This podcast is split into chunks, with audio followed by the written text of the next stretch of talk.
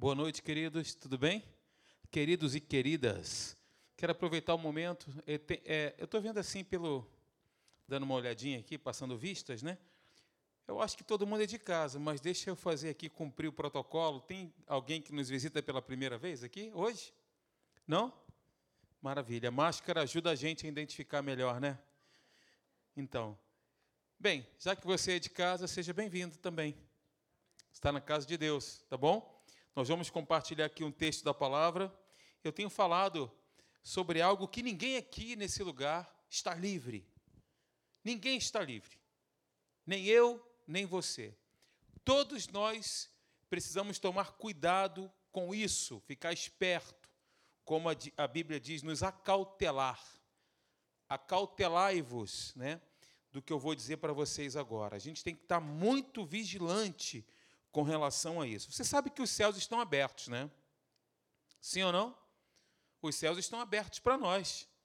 A Bíblia diz que nós estamos assentados em lugares celestiais em Cristo, que a nossa oração ela é respondida, que nós podemos entrar na presença de Deus, melhor dizendo, nós já estamos na presença de Deus, mas nós podemos com toda ousadia, intrepidez penetrar, né, entrar diante do trono da graça do Cordeiro, nós somos assistidos por Deus, temos acesso irrestrito à presença dele. Amém? Quanto a isso, todos nós aqui vamos e estamos concordando. Porém, quando nós olhamos aqui para a palavra de Deus, mesmo os céus estando abertos, todos nós aqui tendo acesso aos milagres, quando nós falamos que o céu está aberto, eu estou dizendo que nós temos acesso ao, ao Deus Todo-Poderoso, ao impossível, ao Deus de milagres. Nós temos acesso aos milagres, amém? Diga assim: eu tenho acesso aos milagres. É acessível. Os milagres são acessíveis. Porque a Bíblia diz que Jesus, ele morreu a nossa morte para nos dar a vida dele nós temos paz com Deus, nós fomos reconciliados com Ele, éramos inimigos por natureza e passamos a ser amigos de Deus, porque a nossa natureza é uma natureza completamente transformada e nós somos novas criaturas, temos a natureza do próprio Deus. É o que a Bíblia diz, vale o que está escrito. Amém? Se está escrito, é o que está valendo. Porém, todavia, contudo, entretanto, Algumas coisas podem nos separar dessa acessibilidade, como por exemplo o pecado. O pecado ele ele é um impeditivo. Só que quando Jesus morreu, a Bíblia diz que o pecado foi tirado, ele foi quebrado. João, quando olhou para Jesus, ele diz: Eis o Cordeiro de Deus que tira o pecado do mundo pecado foi quebrado, aniquilado. As novas criaturas têm acesso à presença de Deus, têm acesso aos milagres. A incredulidade, a ignorância quanto àquilo que está escrito, quanto às promessas de Deus, principalmente a incredulidade, pode nos afastar do melhor de Deus para cada um de nós.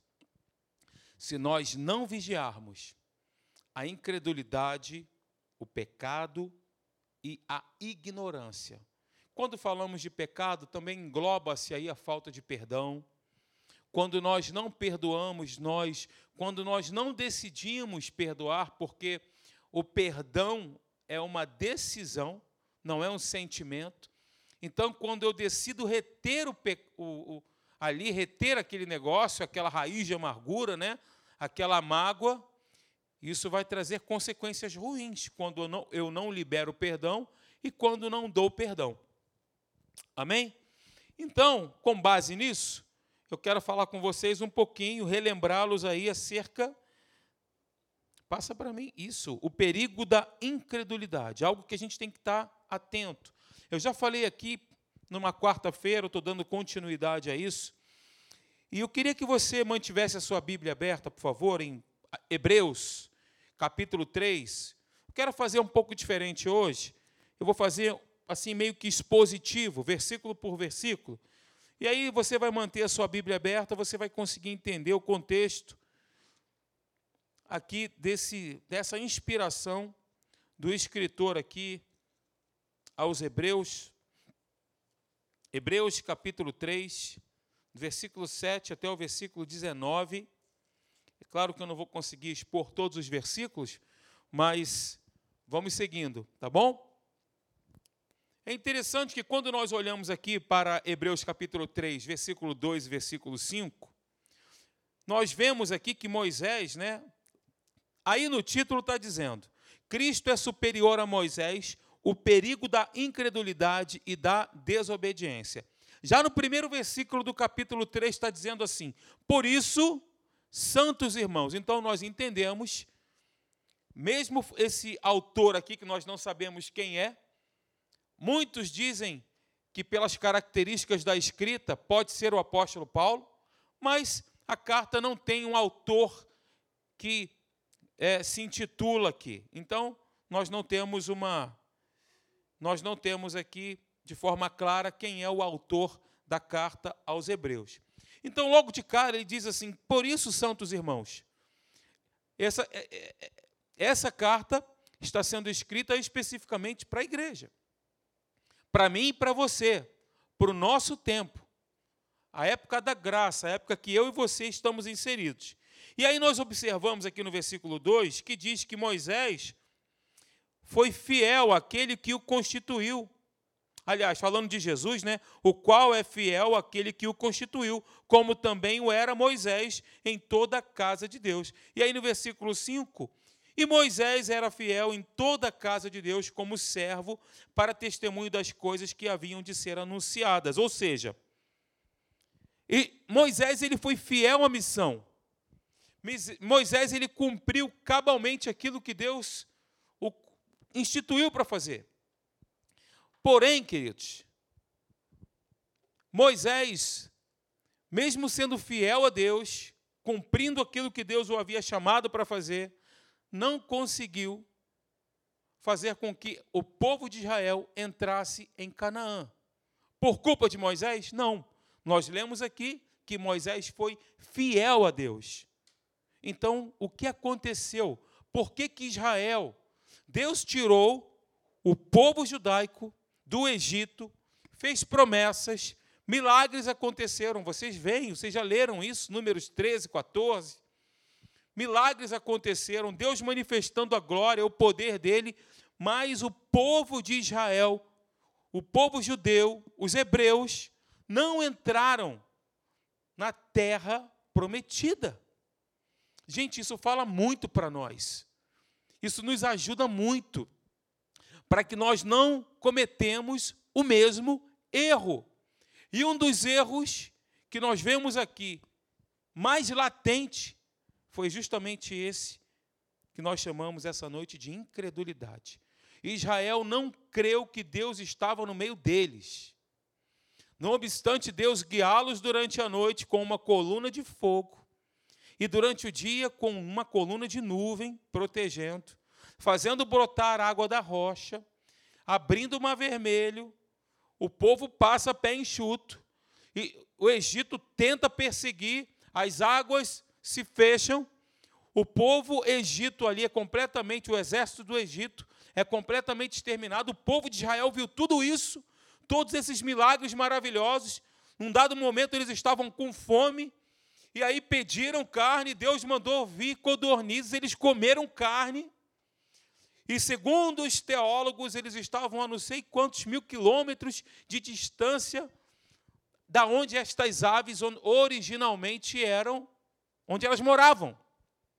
Mas Deus fez com que aquelas aves chegassem até o arraial do povo de Israel e alimentassem toda aquela nação. E o que para mim traz uma certa um certo espanto é que eles viram isso com seus olhos naturais. Eles viram Moisés descer com o seu rosto reluzindo, a ponto de colocar um véu. Moisés ficou um tempo no monte. Qual é o nome do monte? Horebe? Sinai? Oliveiras? Qual é o nome do monte, gente? Você não lembra, não? Sinai. Eu acho que é esse. E aí ele desce do monte com o rosto, eles viram aquilo. Eles viram Deus manifestando a glória deles e mesmo assim, diante de todos esses milagres maravilhosos, o que aconteceu? Eles não entraram na terra prometida. A passagem descreve a incredulidade manifestada por Israel, essa passagem aqui, que nós, nós podemos conferir, como eu disse, em Números 13 e 14. Então, queridos, eles falharam em alcançar Canaã, não em virtude da infidelidade de Moisés, porque, como eu disse aqui no versículo 2 versículo 5, Moisés ele era fiel, mas por causa da incredulidade deles. Agora mantenha o seu dedo aí em Hebreus capítulo 3 e vamos dar uma navegada aqui, pega o teu GPS aí, vá lá em Marcos capítulo 6 comigo. Marcos capítulo 6. Jesus prega em Nazaré, é rejeitado pelos seus. É o título da sociedade bíblica. Quem achou, diga achei. Posso ler? Eu só vou ler se todos estivermos juntos aqui. Podemos? Maravilha. Olha que, olha que interessante. Já no primeiro versículo diz assim: Tendo Jesus partido dali, Jesus ele foi para a sua terra e os seus discípulos o acompanharam. Você, estava, você acha que Jesus estava caminhando ali e de repente ele se deparou na sua cidade natal? Ou ele foi para a cidade natal dele porque ele quis, porque ele decidiu, porque ele foi direcionado por Deus para ir para lá? Qual é a tua opinião quanto a isso? Ah, cheguei aqui na minha terra natal ou Jesus partiu com propósito? Jesus partiu com propósito. Ele sabia que ele estava indo para a sua terra natal. Com qual objetivo? Aonde Jesus chegava, o que acontecia? Atos capítulo 10, versículo 35 diz que ele andou por toda parte, fazendo o bem e curando a todos os oprimidos do diabo, porque Deus era com ele. Logo, ele foi para sua cidade natal com um propósito firme, estabelecido, seguindo uma orientação foi para que a glória de Deus se manifestasse ali na cidade natal dele. Ponto. Vamos lá. Versículo 2: Chegando o sábado, passou a ensinar na sinagoga. E muitos, ouvindo, se maravilhavam, dizendo: De onde vem a este estas coisas? Que sabedoria é esta que lhe foi dada? E como se fazem tais maravilhas por suas mãos? Não é este o carpinteiro, filho de Maria, irmão de Tiago, José, Judas e Simão? E não vivem aqui entre nós suas irmãs? E escandalizavam-se nele. Jesus, porém, lhes disse: Não há profeta sem honra senão na sua terra, entre os seus parentes e na sua casa. Olha o versículo 5, atônito como eu fiquei. Versículo 5, preste atenção. Ele, o Deus Todo-Poderoso encarnado, a glória de Deus ali, o poder de Deus ali. Olha o que aconteceu no versículo 5. Não pôde fazer ali nenhum milagre, senão curar uns poucos enfermos, impondo-lhes as mãos. Por que, que isso aconteceu? A Bíblia explica a própria Bíblia. Versículo seguinte: Ele admirou-se da incredulidade deles. De quê? Gente, isso aqui é emblemático. Concorda comigo? Jesus não era o Deus encarnado ali? O próprio Deus, ele se admirou da incredulidade deles. Trouxe um espanto para Jesus. Nossa, como vocês são incrédulos. Jesus, a Bíblia diz que ele se admirou da incredulidade deles. Note que aqui, olha que interessante, no versículo 2 a Bíblia diz que Jesus, ele passou a quê? A ensinar na sinagoga. Quem são os incrédulos então? É um outro diagnóstico. Os incrédulos são aqueles que ouvem e não acreditam. Os incrédulos são aqueles que ouvem a mensagem, que ouvem a palavra de Deus, diretamente do Espírito Santo e não creem. consequentemente, a falta de crença, a falta de crédito, aconteceu com eles e pode acontecer conosco a mesma coisa que está relatado aqui no versículo 6, e a nossa incredulidade pode trazer um espanto até mesmo para o próprio Deus. Admirou-se da incredulidade deles. Contudo, percorria as aldeias circunvizinhas a fazer o quê? A ensinar. A ensinar. Gerar fé no coração. A fé não vem pela pregação da palavra, a fé vem pela pregação, o texto diz isso. Logo tem que ter um pregador. Porque o versículo acima diz: Como ouvirão se não há quem pregue? Então alguém tem que pregar para que a fé seja gerada. É claro que se você estiver na sua casa, buscando a Deus, fazendo seu devocional, dando partida no homem interior logo de manhã, claro que isso vai gerar fé no seu coração. Mas aqui, o contexto aqui de Romanos é exatamente este: do pregador pregar e os ouvintes receberem fé. Foi isso que Jesus estava fazendo aqui. Ele ensinava na sinagoga, depois ele saiu dali e voltou a fazer o quê? A ensinar. Para que fé fosse gerada. Mas o que me causa espanto foi o espanto de Jesus, com a incredulidade deles. Foi por isso que a glória e o poder de Deus não pôde ser ali manifestado da forma que ele queria, porque ele queria, porém ele não pôde, ele foi impedido. A mesma coisa aconteceu com Israel. E se aconteceu com Israel, se aconteceu com aquelas pessoas e está registrado na Bíblia, é para que nós possamos estar atentos, para que isso também não seja um impedimento do poder de Deus na nossa vida, da ação do Espírito Santo em nossa vida, e também não cause espanto para Jesus. Imagina Jesus olhar para você e, falar, e ficar admirado. Nossa, que incredulidade. Eu quero fazer, mas eu estou impedido, eu não posso. Por quê? Qual é o fator impeditivo? A incredulidade. É, é por isso que é perigo. É um perigo.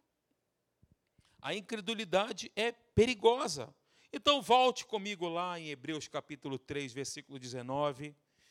Hebreus 3, 19. Quantos estão entendendo aí? Nós somos mais que vencedores, né, queridos? Amém? Mas nós precisamos fazer correções na nossa rota aí constantemente. Fazer ajustes. Nós queremos ouvir uma palavra de ânimo, de edificação, todo mundo quer. Mas nós precisamos fazer um ajuste no nosso, na nossa, no nosso GPS, na nossa bússola. Verificar se nós estamos realmente ali onde nós deveríamos estar. Então, o versículo 19, veja o que diz o versículo 19 do capítulo 3 de Hebreus, se você mantém a sua Bíblia aberta. Acharam? O que está dizendo aí? No último versículo do capítulo 3. Vemos, pois, que não puderam entrar aonde? Na terra prometida. Está falando de Israel aqui. Qual foi o motivo? por causa da incredulidade deles. Fica claro aqui que o autor, inspirado pelo Espírito Santo, ele deixa uma exposição, ele parte da exposição, da explicação, para a exortação. Ele começa a exortar aqui agora. Ele começa a falar: opa, dá uma corrigida aí, dá uma checagem no seu coração, e aí o Espírito Santo ele faz várias né, exortações. Versículo 7, está com ele aberto aí, capítulo 3? Veja o que, que diz. Assim, pois, diz o Espírito Santo. Sabia que esse texto aqui está lá em Salmo, capítulo 95? E o autor aos Hebreus, ele não fala, olha, segundo o Salmo de Davi, ele não diz isso. Olha o que, que ele diz. Assim, pois, diz o Espírito Santo. Ele considera o texto lá de, do Salmo 95 como a própria voz de Deus, a própria voz do Espírito Santo. Assim, pois, como diz o Espírito Santo. Então, o que, qual que é a conclusão que nós chegamos, eu e você? Que a Escritura Sagrada, ela é inspirada. E ouvi-la é ouvir o próprio Deus. Ouvir o próprio Deus. O Espírito Santo fala ao homem por meio da sua palavra. Deus fala conosco por meio da sua palavra. Quantas não foram, não foram as vezes que um dia você se sentiu triste, angustiado, depressivo, sei lá, e aí você pega a Bíblia, abre a Bíblia, lê um texto bíblico, fecha a Bíblia, fica animado. Obrigado, Senhor. Sabe o que aconteceu? Deus falou com você. Deus te deu força. Deus te deu ânimo. Deus te deu vigor. Que é isso que a palavra de Deus faz com a gente. Ela é remédio. Falei aqui no último encontro, chaves para a cura, né? Provérbios capítulo 4, versículo 20, 21 e 22. É o único medicamento que eu conheço que é saúde para todas as partes do nosso corpo. Versículo 22 fala isso. Porque é saúde para todo o seu corpo. Versículo 20, presta atenção, guarda no coração é saúde para todas as partes do nosso corpo. Hum? Então, queridos, vamos lá. Se nós queremos ouvir a voz do Espírito Santo, o que nós precisamos fazer, eu e você? A resposta está aí. Nos voltar para as Escrituras Sagradas, para a palavra de Deus, porque a palavra de Deus é a fonte do Espírito Santo. A palavra de Deus é o intérprete do Espírito Santo. Ela é a fonte do Espírito Santo. O Espírito Santo fala conosco, nos lembrando dos textos. Você tem um texto bíblico que diz assim: Quero trazer à memória aquilo que me traz esperança. O que, que nos traz esperança em meio a um mundo de caos, trevas, desorganizado, falido, perdido, quebrado? É a palavra de Deus. Então, a palavra de Deus na nossa mente transforma toda a nossa vida. Trazer a memória. Trazer a memória, aquilo que nos traz esperança. De novo, então, se eu quero ouvir a voz do Espírito Santo, eu preciso me voltar para as Escrituras, porque ela é a fonte do Espírito Santo e é o intérprete do Espírito Santo. Pega a sua Bíblia comigo. Pegou? Diz assim: Esta é a minha Bíblia. Diga com fé: Esta é a minha Bíblia. Eu sou o que ela diz que eu sou.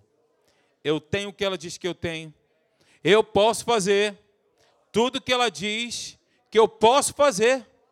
Hoje eu serei ensinado pelo Espírito Santo. A minha mente está alerta, meu coração atento, e eu serei transformado pelo poder da palavra.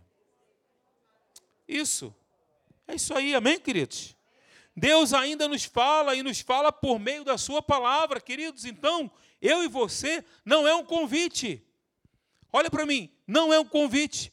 Você não está sendo convidado, você está sendo convocado.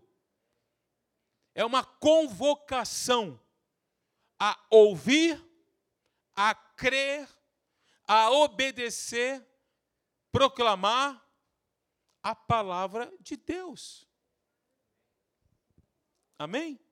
Versículo 8 aí, Hebreus capítulo 3, versículo 8 até o versículo 11, diz assim: Não endureçais o vosso coração como foi na provocação, no dia da tentação no deserto, onde os vossos pais me tentaram, pondo-me à prova e viram as minhas obras por 40 anos. Imagina, queridos, 40 anos o povo de Israel vendo a manifestação visível do poder de Deus. Versículo 10: Por isso me indignei contra essa geração e disse: Estes sempre erram no coração, eles também não conheceram meus caminhos, assim jurei na minha ira, não entrarão no meu descanso. Esse texto está no Novo Testamento. Esse texto é válido hoje, para o tempo da graça de Deus, para o tempo da misericórdia de Deus. Tá bom? É só um adendo, é só um ponto. Então, queridos, o povo de Israel, mais uma vez, ele foi tirado do Egito com mão forte e poderosa. Lembram? Deus ele quebrou o jugo do povo, ele desbancou as divindades do, do Egito. Lembram da vara lá de. De quem? Arão? Eu sabia, essa foi para testar mesmo. A vara de Arão. Aí os encantadores fizeram a mesma coisa, gente. Não é que coisa, hein? Mas, hã? Então, então desbancou as divindades do Egito, fez brotar água da rocha, abriu o mar vermelho, mandou codornizes, coluna de fogo, de nuvem, derrotou os adversários, milagre após milagre foi realizado por Deus para suprir a necessidade do seu povo. Milagre após milagre. Então, a despeito de tudo isso, de todos esses milagres, Israel murmurou contra Deus, duvidou da presença de Deus, e por causa das suas atitudes, das suas práticas, eles não entraram, né? E aí, queridos, eu quero ver um ponto com você no versículo 8 e versículo 9. O autor aos Hebreus, ele exorta a Israel a não cometer o mesmo erro. A Israel não, a igreja, desculpe. O autor, o autor aos Hebreus, ele exorta a igreja a não cometer o mesmo erro que aquele povo cometeu. Veja aí no versículo 8, versículo 9, de novo. Não endureçais o vosso coração como foi na provocação no dia da tentação do deserto. Queridos, não foram os egípcios, nem os povos pagãos que foram acusados de incredulidade, mas o povo de Israel. Né? Segundo ponto, versículo 10, veja bem.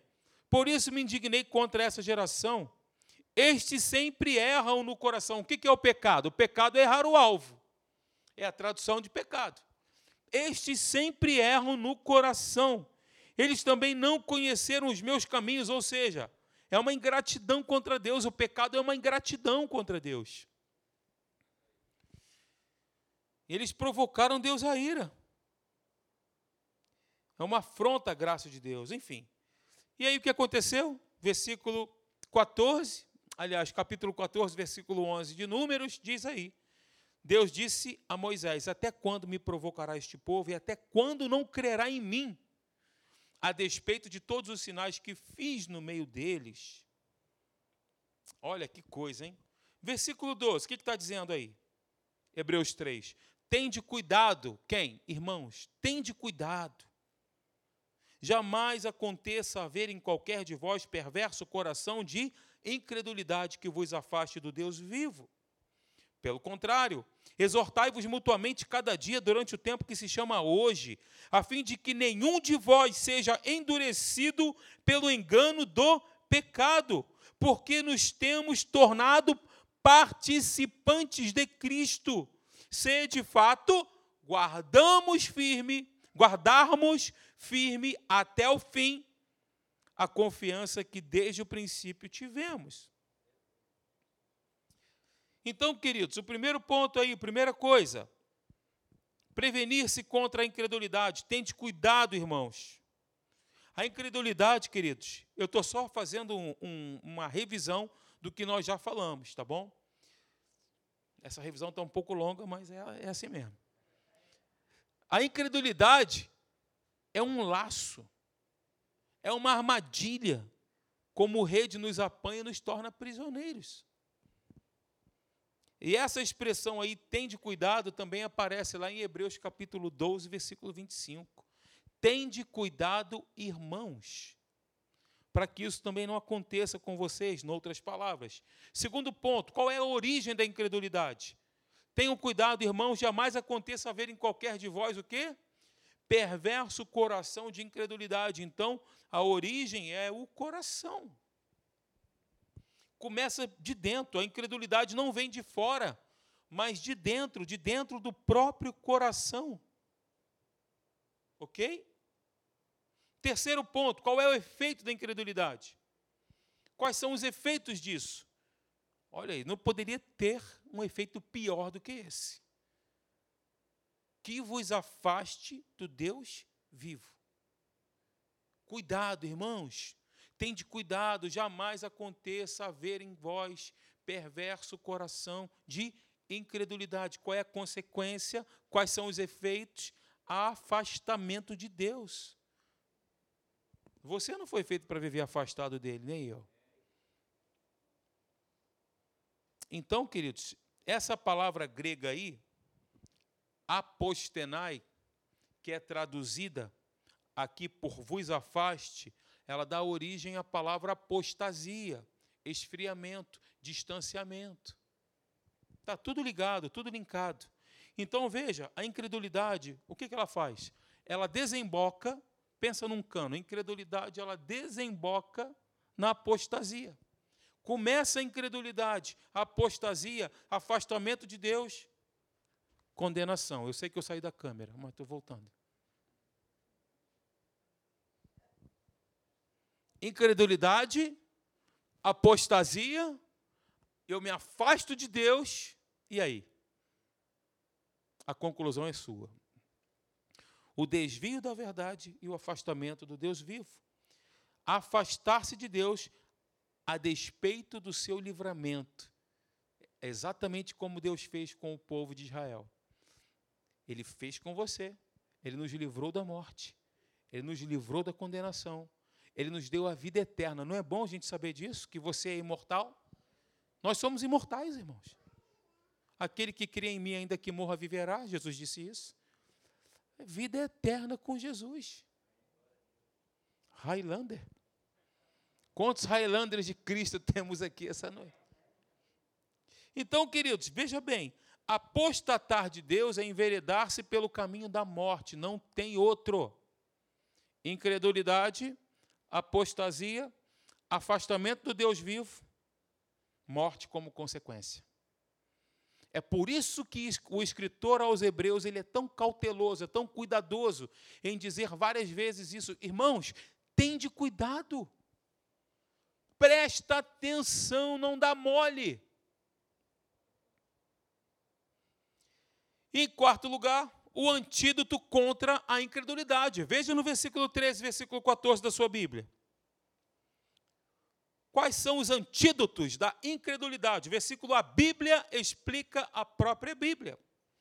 Versículo 13 diz: pelo contrário, exortai-vos mutuamente cada dia são três os antídotos, tá bom? Versículo 13 está dizendo: Exortai-vos mutuamente durante. Uh, versículo 13: Pelo contrário, exortai-vos mutuamente cada dia durante o tempo que se chama hoje, a fim de que nenhum de vós seja endurecido pelo engano do pecado. Versículo 14: Porque nos temos, nos temos tornado participantes de Cristo, se de fato guardarmos firmes, firme até o fim a confiança que desde o princípio tivemos. Então, primeiro ponto, antídoto exortação mútua. Exatamente o que a gente está fazendo aqui agora. Nós estamos juntos aqui. Exortação mútua. mútua. Exortai-vos mutuamente cada dia, durante o tempo que se chama hoje. Sabia que essa palavra hoje, ela está no maiúsculo na sua Bíblia? A palavra hoje? Só uma curiosidade. Quantos tem a Bíblia aqui que a palavra hoje está em maiúsculo? essa tá entre aspas, essa palavra não está aí à toa. Ela dá o sentido de ser de, de representar a totalidade da presente era da graça de Deus. Esse é o sentido da palavra hoje aí. O hoje é estendido para representar a totalidade da presente era da graça. Olha que legal. Então, enquanto nós estamos nesta época da graça de Deus, é isso que está dizendo aqui. Exortai-vos mutuamente. A igreja é uma comunidade de irmãos que se amam. Então, queridos, eu e você, nós precisamos ser exortados, confrontados, consolados uns pelos outros. O problema aqui, o ponto aqui, é que quando nós falamos exortados, ah, a gente estava até conversando sobre isso, né, pastor? Quando você fala para um irmão com todo o amor, por mais que a sua motivação seja nobre, por mais que o teu coração seja um coração que de fato ame, a pessoa, hoje nós vivemos esses dias, da pessoa ser corrigida e ser ofendida e ficar ofendida pela correção. Por mais que você mostre na palavra A referência não é eu nem você, mas a Bíblia. E aí nós utilizamos a Bíblia como respaldo, como referência e mostramos que aquele caminho que aquela pessoa, ou aquela atitude, ou aquela, aquelas palavras, ou aquelas decisões que ela está tomando não são as melhores por meio da palavra. A pessoa que é corrigida se ofende. Cuidado para que você não se ofenda com a correção. Ok? Eu e você, de novo, eu e você, diga nós nós precisamos ser exortados, confrontados, consolados uns pelos outros. Nós precisamos, é o que diz o texto, é o que está dizendo aqui, Hebreus capítulo 3, versículo 13. Pelo contrário, exortai-vos mutuamente cada dia, durante esse tempo da graça de Deus a fim de que nenhum de vós seja endurecido pelo engano do pecado. Quem quer ser corrigido aí? Eu quero. Queridos, nós não podemos enfrentar o pecado, as adversidades, os problemas sozinhos, nós não podemos. Uma outra coisa interessante, a nossa união com Cristo, versículo 14, é um dos antídotos também. Olha aí, ó porque nos temos tornado participantes de Cristo. Nós estamos unidos a Cristo, nós somos uma nova criatura, fazemos parte do corpo.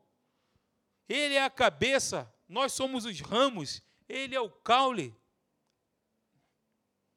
Somos membros dele, nós estamos enxertados nele, nós fomos crucificados com ele, nós morremos com ele e com ele nós ressuscitaremos. Então, queridos, nós estamos assentados nas regiões celestiais com Ele.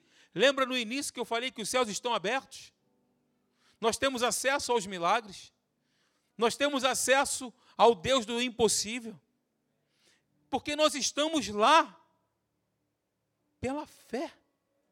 Porque está escrito. Se está escrito, é o que está valendo.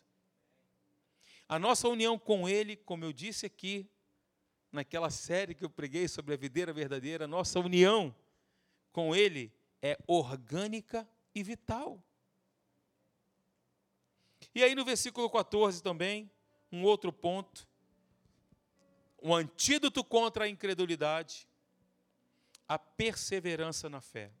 Olha o que, que diz o texto. Se, de fato, guardarmos firmes, não é somente guardar firme por um determinado tempo, é guardar firme até o fim.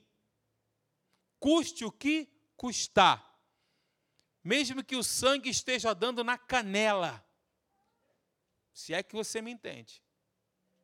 É até ao fim. A confiança, a crença que desde o princípio nós tivemos. Lá no começo, quando você recebeu Jesus. Nossa, você parecia o super-homem, lembra? E a supermulher? Aquela intensidade, aquela busca. Precisamos guardar firmes até ao fim. Até ao fim. Perseverança na fé. Queridos, somente os crentes que continuam a professar com firmeza sua fé em Jesus são salvos. Você ouviu o que eu disse? Somente os crentes que continuam professando, perseverando, com firmeza a sua fé em Jesus são salvos. Deus não nos salva no pecado, mas do pecado. Olha a diferença enorme aqui. Os salvos são aqueles que perseveram até o fim. Imagina, olha para o povo de Israel, tudo que eles viram, tudo que eles vivenciaram, todas as coisas que de forma ocular ali, eles viram, e chegou no final, eles não puderam entrar. Que exortação aqui de Hebreus para nós, queridos. Quanto tempo você já é crente em Jesus? Quanto tempo, Cláudia, que a gente. A gente tá, você nasceu na igreja, né? Mas eu recebi Jesus com 19 anos. Estou com 1? Estou com 50? Tanto tempo, né? E aí? Olha que maravilha. A Bíblia diz que aquele que começou a boa obra em mim, ele vai completar. A gente tem que descansar nisso, mas a nossa parte nós devemos fazer. Que é perseverar até o fim. Guardar firme até o fim a confiança, a crença, a certeza. Qual que é? Deus está comigo. Ele é todo poderoso. Ele me assiste na minha fraqueza. Ele está comigo hoje, estará comigo amanhã e até o final dos meus dias. Eu sou curado. Essa é a confiança. Essa é a crença, o Espírito Santo habita em mim. Eu sou revestido pelo poder do Espírito Santo. Eu sou uma nova criatura. Eu fui lavado, redimido no sangue de Jesus. Tenho acesso irrestrito à presença dele. Quando eu oro, ele me ouve e me responde. Quando eu oro, ele se inclina para ouvir a minha voz, porque ele me ama. Essa é a confiança que você no início teve. Então vamos permanecer nela até o final. Olha, quero dizer para vocês, eu estou pregando para mim. Só nós sabemos o sapato que nós calçamos. Um dia eu vou contar para vocês. Um dia eu vou contar. Mas é uma uma bênção. Vamos ficar de pé, queridos.